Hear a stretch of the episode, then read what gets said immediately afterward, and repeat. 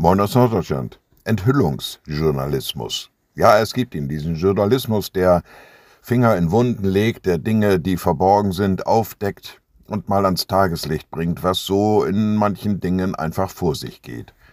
Ob das immer so sinnvoll ist, ich weiß es nicht. Aber Enthüllungen sind immer interessant. Enthüllungen sind immer auch ein Stück weit Selbsterkenntnis. Was habe ich da zutage gebracht und was könnte über mich enthüllt werden? Naja, man sollte sich schon Gedanken darüber machen, über die Dinge, die noch im Verborgenen sind. Im ersten Brief an die Korinther wird so eine, na ich sag mal, Mahnung ausgesprochen. Der Herr wird ans Licht bringen, was im Finstern verborgen ist, und das Trachten der Herzen offenbar machen. Naja, man kann das als Mahnung, als Warnung verstehen, vielleicht sogar als Drohung, man kann es aber auch als Versprechen verstehen. Dass da, wo wir uns vielleicht missverstanden fühlen, wo unsere Absichten in Frage gestellt werden, der Herr, also Gott, ans Licht bringen wird, um was es uns wirklich ging. Unsere wahren Absichten erkennbar macht, auch unsere guten Absichten immer wieder neu ans Licht bringt. Ich sehe das also eher als ein Versprechen, als etwas, wo sich Missverständnisse auflösen, wo sich Dinge, die vielleicht schiefgelaufen sind, im Nachhinein noch klären lassen.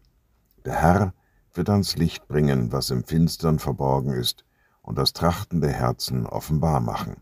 Also insofern ist Gott vielleicht auch ein Stück weit ein Enthüllungsjournalist. Liebe Schwestern und Brüder, ich lade Sie ein zu einem kurzen Gebet und anschließend zu einem gemeinsamen Vater unser. Allmächtiger Gott, guter himmlischer Vater, du kannst in unsere Herzen sehen, du kennst unsere wahren, guten Absichten. Gib, dass wir dir vertrauen, dass du alles in Ordnung bringen wirst, dass du es offenlegen wirst und unsere Missverständnisse, die manchmal zwischen uns stehen und die uns das Leben auch so schwer machen in der einen oder anderen Weise, dass sie durch dich aufgeklärt, aufgelöst und zum Guten gekehrt werden und wir beten gemeinsam. Unser Vater im Himmel, dein Name werde geheiligt, dein Reich komme, dein Wille geschehe wie im Himmel, so auf Erden. Unser tägliches Brot gib uns heute und vergib uns unsere Schuld, wie auch wir vergeben unseren Schuldigern.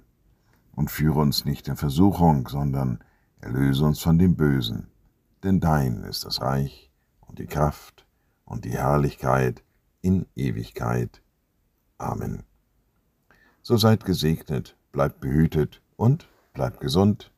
Tschüss